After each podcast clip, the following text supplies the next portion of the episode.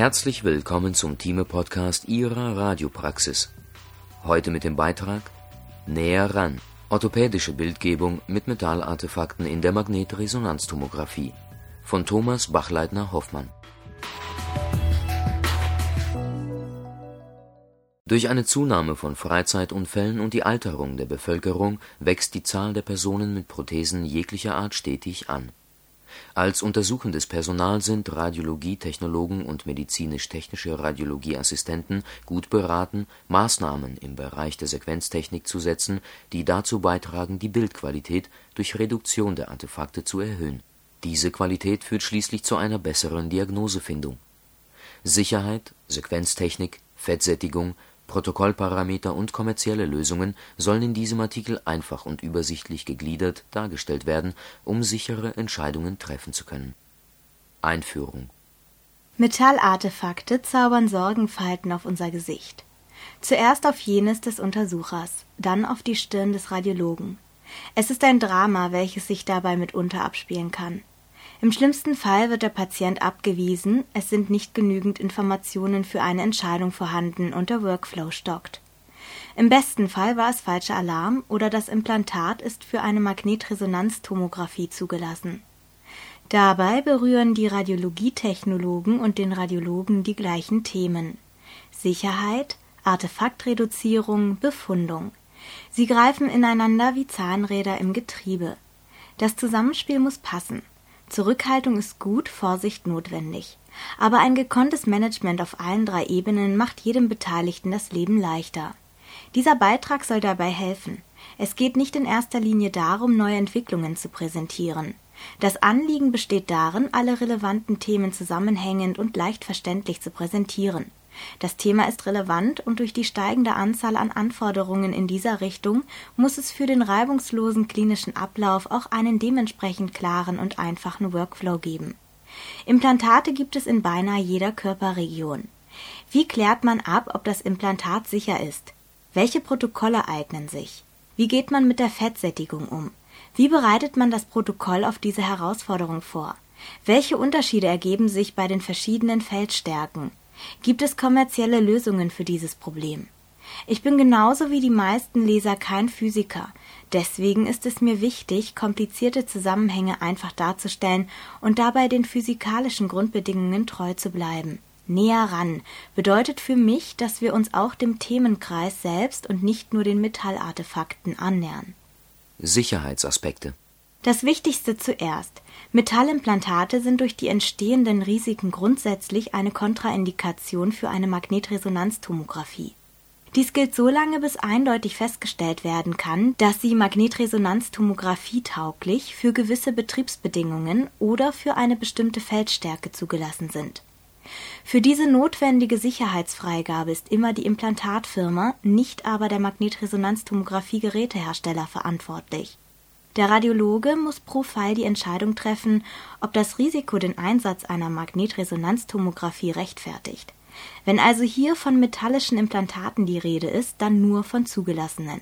Eine der gängigsten Fragen, die dem Patienten vor der Untersuchung gestellt wird, lautet nach Metallen im Körper des Patienten.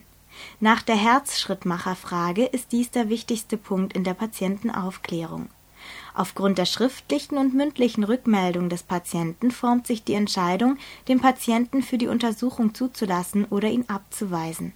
Es ist eine Überlegung wert, dass es weltweit pro Tag mehrere tausend Magnetresonanzuntersuchungen gibt und dabei die Zahl der berichteten Zwischenfälle 2009 laut Manufacturers and User Facility Device Experience in den USA bei 193 lag. Diese Unfälle bezogen sich vor allem auf Verbrennungsverletzungen, Gefahren durch Projektile, Hörschäden aufgrund fehlender oder vergessener Schutzmaßnahmen für die Ohren. Wir müssen annehmen, dass die Dunkelziffer bedeutend höher ist. Des Weiteren wäre laut diesem Bericht jeder Zwischenfall vermeidbar gewesen. Zum einen liegt in der Routine die Gefahr, zum anderen ist wiederum eine geregelte Routine nötig, um die richtige Abschätzung treffen zu können Dazu braucht es einen Workflow, welcher möglichst wenige Lücken aufweist, zum Beispiel durch doppelte Abfragen, veränderte Fragestellungen zum gleichen Thema, rechtzeitiges Anfragen beim Patienten schon bei der Terminvergabe oder leicht verständlichen Aufklärungsblättern. Wäre die zentrale Verwaltung der Patientendaten dabei nicht eine große Hilfe? Es kann sehr lange dauern, bis man eine qualifizierte Auskunft bekommt, auf die der Radiologe bauen kann. Oder patientenseitig. Es schadet auch nicht, sich immer wieder gängiger Fragestellungen bewusst zu werden. Wird nicht jegliches Metall vom Patienten oft mit ferromagnetischen Eigenschaften belegt? Von der Zahnfüllung bis zum orthopädischen Implantat? Das ist gut, denn dadurch bekommen wir bei der Anamnese mehr Informationen. Da wir einerseits bei der Anamnese mehr Informationen bekommen, andererseits aber auch zu viele unspezifische Antworten erhalten. Dennoch lernen wir zu filtern und zu unterscheiden, was wichtig und unwichtig ist. Verständlicherweise entstehen durch diese Fragen auch beim Patienten Ängste. Wir können dem Patienten durch einfache, ruhige und kompetente Kommunikation diese Ängste nehmen. Haben wir alles erfolgreich abgeklärt, dann müssen wir am Magnetresonanztomographen mit den Auswirkungen der Implantate umgehen können. Moderne Implantate sollten nicht ferromagnetisch sein. Sie bestehen zumeist aus Legierungen, die jedoch eine schwache Restmagnetisierbarkeit aufweisen. Da diese Annahme jedoch nicht der Leitfaden sein kann, muss die Beschaffenheit der Implantate zweifelsfrei festgestellt werden. Folgende Möglichkeiten gibt es, zusätzlich Informationen über die Implantate zu erhalten. Man kann die Station kontaktieren, welche die Operation durchgeführt hat. Auf den Seiten des Herstellers des Implantats gibt es Informationen zur Implantatsicherheit. Im Internet gibt es hervorragende Portale, in denen relevante Informationen zu verschiedenen Implantaten zu finden sind. So können wir in Folge relativ leicht herausfinden, ob diese jeweiligen Implantate für eine Magnetresonanztomographie zugelassen sind. Nur weil bei einer vorhergehenden Untersuchung keine Probleme aufgetreten sind, bedeutet dies nicht, dass auch dieser Scan problemlos vonstatten geht. Gefahren im Magnetfeld Erwärmung das Thema wird seit vielen Jahren untersucht, ist aber aufgrund der Komplexität sehr schwer zu fassen. Ob, wann und wie sich Implantate erwärmen, hängt von folgenden Parametern des untersuchten Gegenstands ab. Lage im Magnetfeld, Größe, Ausrichtung, Durchmesser. Aber nur weil es im Magnetfeld liegt, erwärmt es sich nicht. Denn es kommt darauf an, wie viel Energie man durch die verwendeten Protokolle im Patienten deponiert. Die Patientenkonstitution spielt dabei eine große Rolle. Durch diese vielen Variablen ist es sehr schwierig, allgemeingültige Aussagen zu treffen. Deswegen werden Studien in Bezug auf die Erwärmung eines Implantats auch an speziellen Phantomen gemessen, welche der durchschnittlichen Anatomie entsprechen. 2012 fanden Liu und andere einen linearen Zusammenhang zwischen der Länge des Implantats und der Energieaufnahme bzw. Erwärmung dieser Zusammenhang gilt für eine Feldstärke von 1,5 Tesla und 3 Tesla, und zwar bis zu einer Länge von 10 Zentimetern. Ab einer Länge von 10 Zentimetern und bei 3 Tesla gibt es diese lineare Relation nicht. Erstaunlicherweise gab es in dieser Studie am 1,5 Tesla-System einen höheren Temperaturanstieg als bei 3 Tesla dies wurde erklärt durch die höhere Frequenz bei 3 Tesla von 128 MHz gegenüber 64 MHz bei 1,5 Tesla und den dadurch verminderten Energieverlust von der Körperoberfläche bis zum Implantat. Man muss dabei auch erwähnen, dass die Werte jeweils am Worst Place gemessen wurden, also dem Ort, an dem vorher durch Simulationen der größte spezifische Absorptionsratewert im Messbereich festgestellt wurde das bedeutet abhängig von der Lage, dass die Erwärmung auch weniger stark ausfallen kann. Denn dieser Worst Place ist abhängig von Implantat, Lage im Körper, Bauart des Magnetresonanztomographen. Es kann nicht schaden, zum Wohle des Patienten trotzdem die schärfsten Annahmen zu machen. Ein weiterer interessanter Punkt dieser Arbeit ist zu erwähnen. Es wurden die vom Magnetresonanztomographen errechneten spezifische Absorptionsratewerte mit den tatsächlichen Werten verglichen.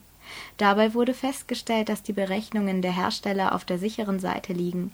Das bedeutet, dass die Werte mit einer Reserve unterpolstert sind. Die größte Erwärmung entsteht an den jeweiligen Enden des Objekts. Länge des Implantats. Eine Frage, die in diesem Zusammenhang oft gestellt wird, ist die nach der erlaubten Länge des Implantats, da dies gleichbedeutend mit der Erwärmung ist. Dieser Frage liegt der Fakt zugrunde, dass in vivo bei gewissen Längen sogenannte Resonanzbedingungen auftreten Tritt eine solche auf, dann ist eine bessere Energieübertragung gegeben. Das ist der Fall, wenn sich die Länge des Implantats an die halbe Wellenlänge des Hochfrequenzpulses annähert. Das ist bei einer Feldstärke von 1,5 Tesla eine Länge von 26 cm und bei 3 Tesla eine Länge von 13 cm. In der Praxis kann eine solche Einteilung in Länge und Feldstärke logisch erscheinen, tatsächlich ist es aber komplizierter. Die Wellenlänge, von der diese Resonanzbedingung abhängt, ist vom verwendeten Material abhängig Dislozierung, Verdrehung und Winkeländerungen. Sobald man sich einem starken Magneten nähert, wirken Kräfte auf einen metallischen Gegenstand. Während der Messung kann das zeitlich geschaltete Feld hierfür verantwortlich sein. Die Form des Implantats spielt wiederum eine Rolle, wie auch die Materialzusammensetzung. Wie gut ist es mit dem umgebenden Gewebe verbunden? Wird es ausreichend fixiert? Frank G. Sherlock fand außerdem heraus, dass geräteseitig die Röhrenlänge ebenfalls eine Rolle spielen kann. Allerdings sind die in der Studie angesprochenen Systeme heute weitestgehend nicht mehr in Betrieb. Erwähnt soll hier nur sein, dass der Begriff Shortbore sich auf einen dedizierten 3 Tesla Headscanner, den Magnetom Allegra mit einem praktischen Field of View von maximal 220 mm und einer Slew Rate von 400 Millitesla pro Meter pro Sekunde bezieht diese Kräfte werden in heutigen Ganzkörperscannern, welche ebenfalls die Bezeichnung Shortboard tragen, nicht erreicht. Wir haben schon festgestellt, dass die Energieübertragung bzw. Erwärmung nur an dem Ort passiert, an dem das Messsignal eingestrahlt wird, das heißt innerhalb des Magnettunnels. Folgende Punkte sollten berücksichtigt werden. Wenn sich der Patient in Richtung des Magnetfelds bewegt, dann begibt er sich sehr schnell in den Einflussbereich des Magneten es sind bauartabhängig an bestimmten Stellen höhere Felder als die angegebene Magnetflussdichte zu erwarten. Kräfte auf das Implantat entstehen insbesondere an Stellen, an denen das Magnetfeld stark ansteigt oder abfällt, was als statischer Feldgradient bezeichnet wird. Solche Punkte treten häufig seitlich des Magnettunnels auf und sind im Allgemeinen in den Unterlagen des Magnetresonanztomographieherstellers verzeichnet durch Abgleich mit den Angaben des Implantatherstellers muss festgestellt werden, ob die Höhe des statischen Feldgradienten für den Patienten unkritisch ist oder aber zu gewährleisten ist, dass der Patient diesen Bereichen nicht zu nahe kommt.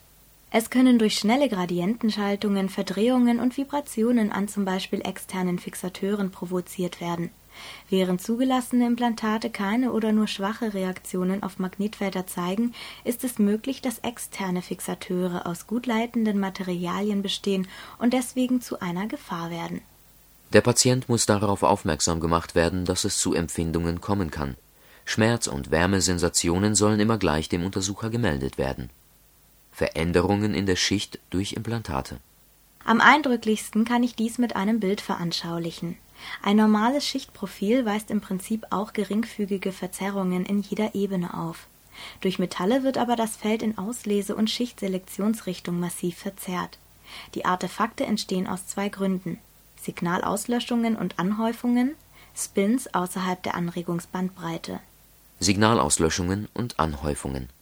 In einem normalen Gefüge ist das Zusammenführen zwischen der Präzisionsfrequenz eines Spins und deren Aufenthaltsort eine lineare Funktion Einfacher erklärt: Normalerweise befindet sich bei Frequenz x der gesuchte Ort an Position y usw. Durch Inhomogenitäten weicht aber die Präzisionsfrequenz von dem erwarteten Wert ab, und zwar vielleicht zu einem Wert, den man ein bis zwei Schichten unter oder oberhalb erwarten würde.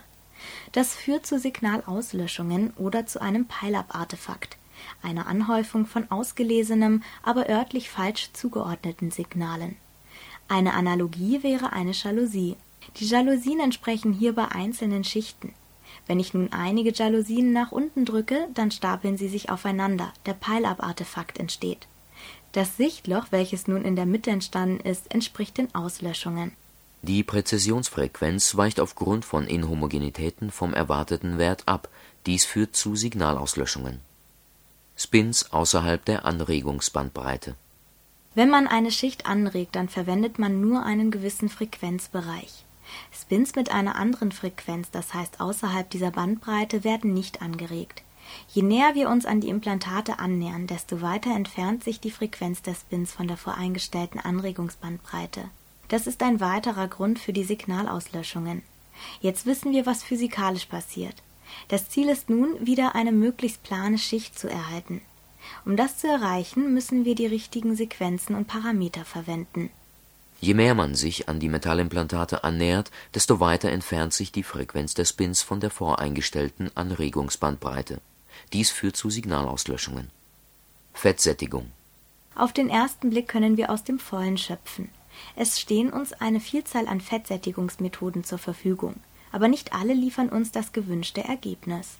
Spektrale Fettsättigung Die normale spektrale Fettsättigung ist ein sehr sensibler Begleiter.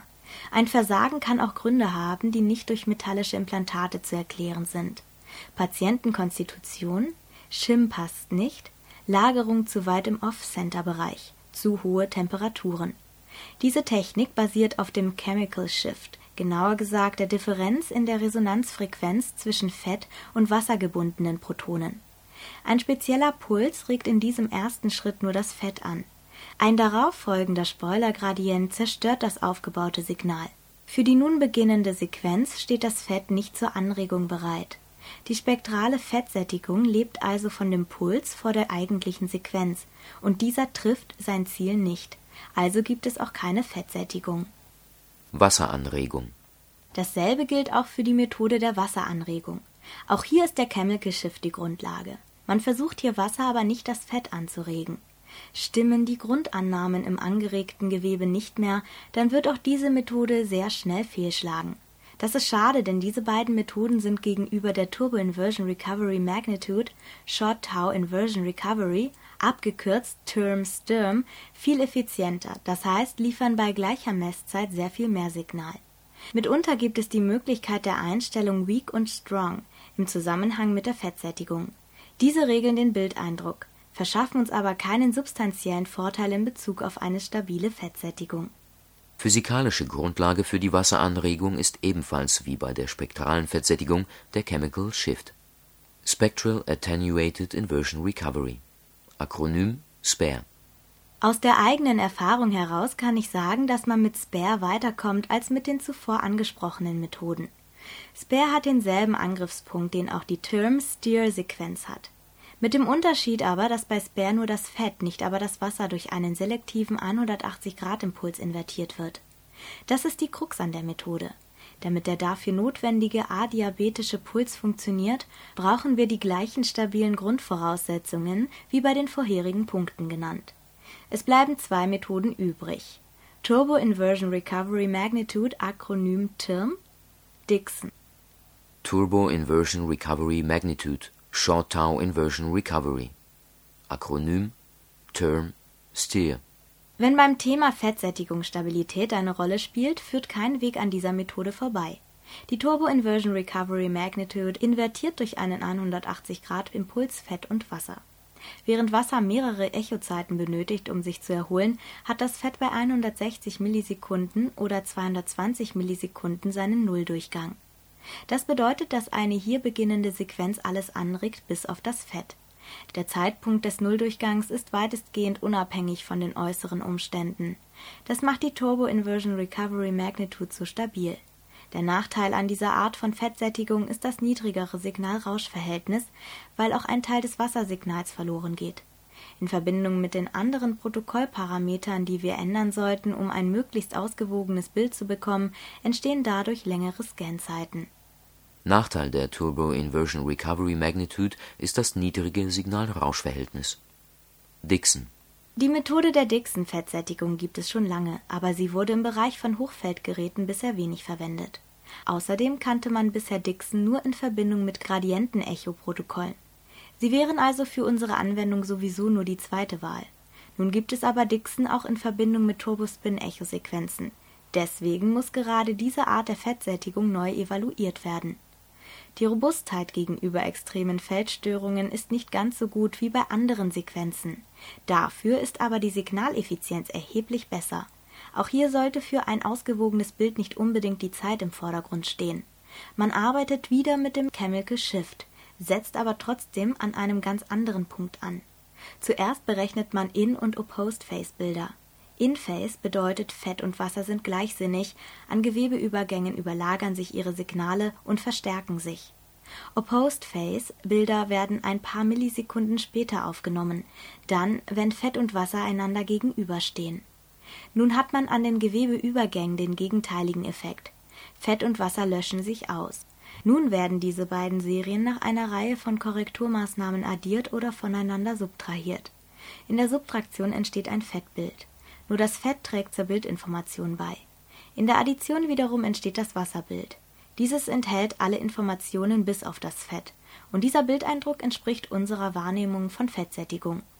In der Praxis zeigt diese Methode eine gute und lange stabil bleibende Fettsättigung in Anwesenheit von Metall.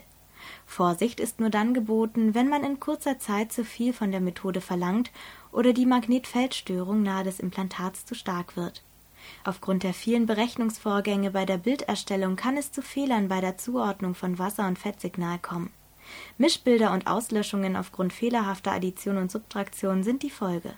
Das passiert dann, wenn das Signal-Rausch-Verhältnis abnimmt, weil das Protokoll gekürzt wurde oder das Implantat das In-Opposed-Phase-Verhalten zu stark stört. Zeit sollte bei der Metallartefaktreduktion nicht die erste Priorität sein. Ob in der Nähe von Metallartefakten oder in schwierigen Bereichen wie der Schulter.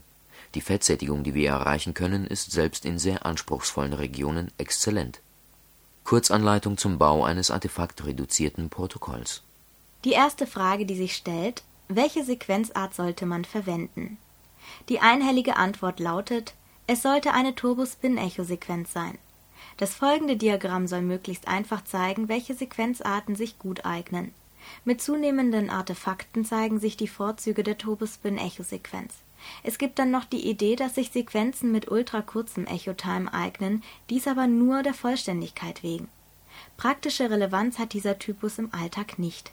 Dass viel nicht immer viel hilft, sieht man anhand der 3D-Turbospin-Echo-Protokolle. Die Logik würde nämlich sagen, dass eine Phasenkodierung in mehrere Richtungen robuster gegenüber Feldverzerrungen ist.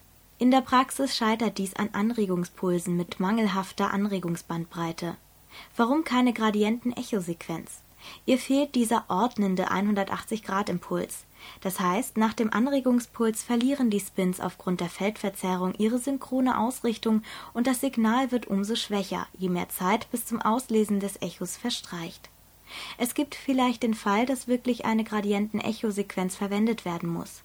Dann ist eine möglichst kleine Echozeit Pflicht, weil das Signal wie oben beschrieben mit zunehmender Zeit rapide zerfällt und damit unwiderruflich verloren ist. Darüber hinaus empfiehlt es sich, soweit möglich auch die in Folge angeführten Protokollveränderungen vorzunehmen, um das Ergebnis zu verbessern. Aufgrund der vielfachen 180-Grad-Impulse ist sie am besten dazu geeignet, der Dephasierung Einhalt zu gebieten. Einfache Protokollanpassungen Alle Maßnahmen, die jetzt folgen werden, sind technische oder physikalische Hilfsmittel. Sie werden uns erlauben, näher an das Implantat heranzukommen Keinesfalls aber erhöhen diese Parameter oder Produkte die Sicherheit des Scans. Bandbreite Die Bandbreite zu erhöhen ist die wirksamste Methode, um die Signalauslöschungen zu minimieren. Warum? Weil die höhere Bandbreite eine kürzere Samplingzeit erlaubt. Bildlich gesprochen haben Spins mit der falschen Frequenz dann weniger Zeit davon zu laufen. Technisch gesehen ist die räumliche Verzerrung dann geringer, wenn die Gradientenstärke zunimmt. Ein willkommener Seiteneffekt ist eine kürzere Zeit zwischen den einzelnen Echos bzw. kürzere Echozeit und Repetitionszeit, wodurch sich die Messzeit beschleunigen lässt. Mit dieser Maßnahme erreicht man schon sehr viel. Die hohe Bandbreite ist der Hebel dafür. Das hört sich einfach an, aber gerade hier steckt auch die größte Herausforderung für den Untersucher. Um diesen Effekt auszukosten, sollte man eine Bandbreite verwenden, die mindestens höher als 500 Hertz pro Pixel liegt bei einer Feldstärke von 1,5 Tesla führt diese Maßnahme bereits zu einer Reduktion von 50 Prozent des Signals. Bei 3 Tesla ist der Effekt aufgrund der von Haus aus höheren Bandbreite nicht so stark ausgeprägt. Das liegt ganz einfach daran, dass weniger Zeit zum Auslesen des schwachen Magnetresonanzsignals zur Verfügung steht, wodurch der Rauschanteil stärker ins Gewicht fällt. Weiterhin hilfreich ist die Erhöhung der Pulsbandbreite. Hierdurch wird die Verzerrung der Schicht reduziert. Die jeweiligen Einstellungen sind herstellerabhängig unterschiedlich, im Allgemeinen sind kürzere, schnellere Pulse besser. Mit einer erhöhten Bandbreite wird aber auch die spezifische Absorptionsrate ein Thema. Ein kleiner Trost? Eine höhere Bandbreite bringt immerhin einen geringeren Chemical Shift Artefakt mit sich. Es ist notwendig, mehr Zeit in Metallartefakt-Reduktionsprotokolle zu stecken, um ein vernünftiges Ergebnis zu erzielen. Eine Erhöhung der Bandbreite ist die wirksamste Methode, die Signalauslöschungen zu minimieren.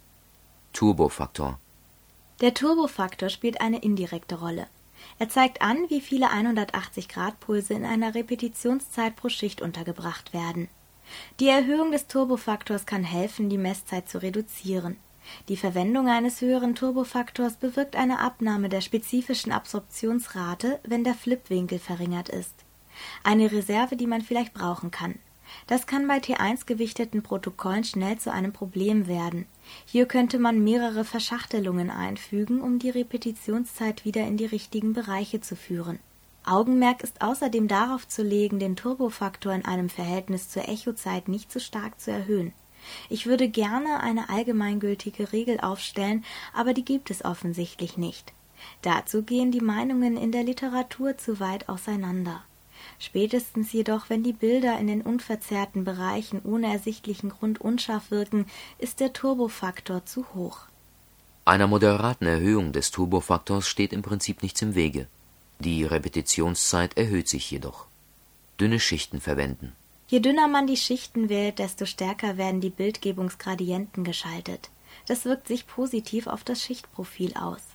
Man verwendet die dünnen Schichten gewissermaßen als Hebel, um die Performance der Gradienten für unsere Zwecke zu optimieren.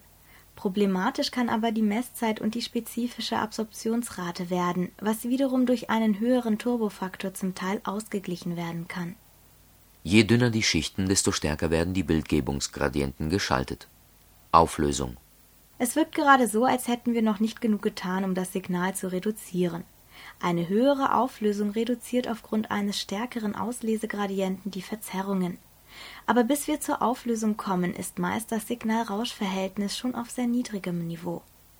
Diese relativ einfachen Mechanismen kann ich verwenden, um die Auswirkungen von zugelassenen Implantaten bei der Magnetresonanzbildgebung zu minimieren eine höhere Auflösung reduziert aufgrund eines stärkeren Auslesegradienten die Verzerrungen. Feldstärke 3 Tesla. Bei 3 Tesla habe ich zumindest den Vorteil, mit mehr Signal an den Start zu gehen. Außerdem verwendet man schon eine höhere Bandbreite als mit 1,5 Tesla.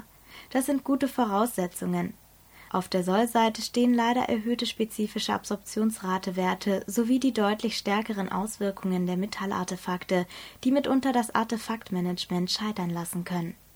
Weiterführende Methoden zur Artefaktreduzierung Alle bisher besprochenen Maßnahmen können herstellerübergreifend verwendet werden.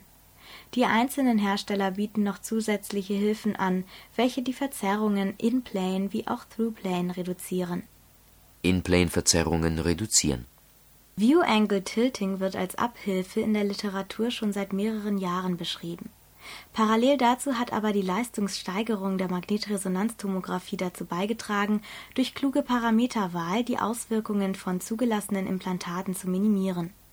Wird diese Methode während der Auslesung geschalten, geschieht eine Entzerrung. Wenn man das obige Bild vom Toast noch einmal verwendet, die Schicht wird wieder einer glatten Toastscheibe ähnlicher Leider hat dies zwei Nebenwirkungen, den sogenannten Shear-Effekt. An Kantenübergängen kann es zu Unschärfen kommen. Filtereffekt. Er hat das Potenzial, die Bildschärfe zu beeinträchtigen. In der Praxis werden diese beiden Faktoren nicht auseinanderzuhalten sein. Eine höhere Auslesebandbreite, welches ein kürzeres Readout bedingt, kann helfen, diesen Effekt zu minimieren. Through-Plane-Verzerrungen reduzieren. Hier greift man in der Schichtselektionsrichtung an. Da diese Verzerrungen von größerer Bedeutung sind als die In-Plane-Distorsionen, gilt ihnen auch deutlich mehr Aufmerksamkeit. Sie sind aber leider auch deutlich schwieriger zu bewältigen. Es gibt zwei Strategien. Erhöhung der Bandbreite des Anregungspulses, Techniken zur aktiven Verzerrungskorrektur, Slice Encoding Metal Artifact Correction, Multi-Acquisition with Variable Resonance Image Combination. Als Akronym SAMAC Maverick Erhöhung der Bandbreite des Anregungspulses. Nicht nur die Auslesung findet in einer bestimmten Bandbreite statt, sondern auch die Anregung. Durch eben diese Erhöhung gelingt eine deutlich bessere Lokalisierung des Signals an dem Platz, an dem es auch wirklich ist. Vorher ausgeschlossene Frequenzen werden nun angeregt. Bei Verwendung der Fettsättigung mit Hilfe von Inversion Recovery wird auch gleichzeitig die Bandbreite des Inversion Recovery Pulses erhöht. Dies führt zu deutlich verbesserten Ergebnissen. Verwendet man die Fettsättigung mit Hilfe von Inversion Recovery, so wird auch gleichzeitig die Bandbreite des Inversion Recovery Pulses erhöht, was zu deutlich verbesserten Ergebnissen führt. Techniken zur aktiven Verzerrungskorrektur Samek Maverick Samek-Maverick nähern sich dem Problem in der Umgebung von Implantaten auf eine andere Art und Weise. Hierbei werden Turbospin-Echosequenzen verwendet, welche durch zusätzliche Signalkodierungstechniken die Feldstörungen der Implantate ausmessen und korrigieren. Das Ergebnis scheint zufriedenstellend zu sein, durch die Natur der Methode ergibt sich jedoch eine erheblich verlängerte Messzeit. Mit Anwendung verschiedener Kniffe kann versucht werden, die Messzeit im Rahmen zu halten Zusammenfassung Neben dem Aspekt der Sicherheit spielt die Auswahl der Sequenz der richtigen Fettsättigung und der Protokollparameter eine große Rolle für ein erfolgreiches Management von Metallartefakten. Die Kenntnis der Art des Grunds und des Auftretens der Artefakte spielt eine wesentliche Rolle bei der Bekämpfung derselben. Weitere Verbesserungen in der Darstellung können, wo sie verfügbar sind, mit den kommerziell verfügbaren Methoden erreicht werden. In diesem Sinne näher ran Kernaussagen Metallimplantate stellen grundsätzlich eine Kontraindikation dar. Die dargestellten Methoden zur Artefaktreduzierung sind keine Sicherheitsmaßnahmen für den Patienten. Ein ausgewogenes Implantatimaging braucht seine Zeit, mehr Zeit. Durch die Kenntnis der wichtigsten Protokollparameter kann bereits eine signifikante Verbesserung der Bildqualität in der Umgebung von zugelassenen Metallimplantaten erreicht werden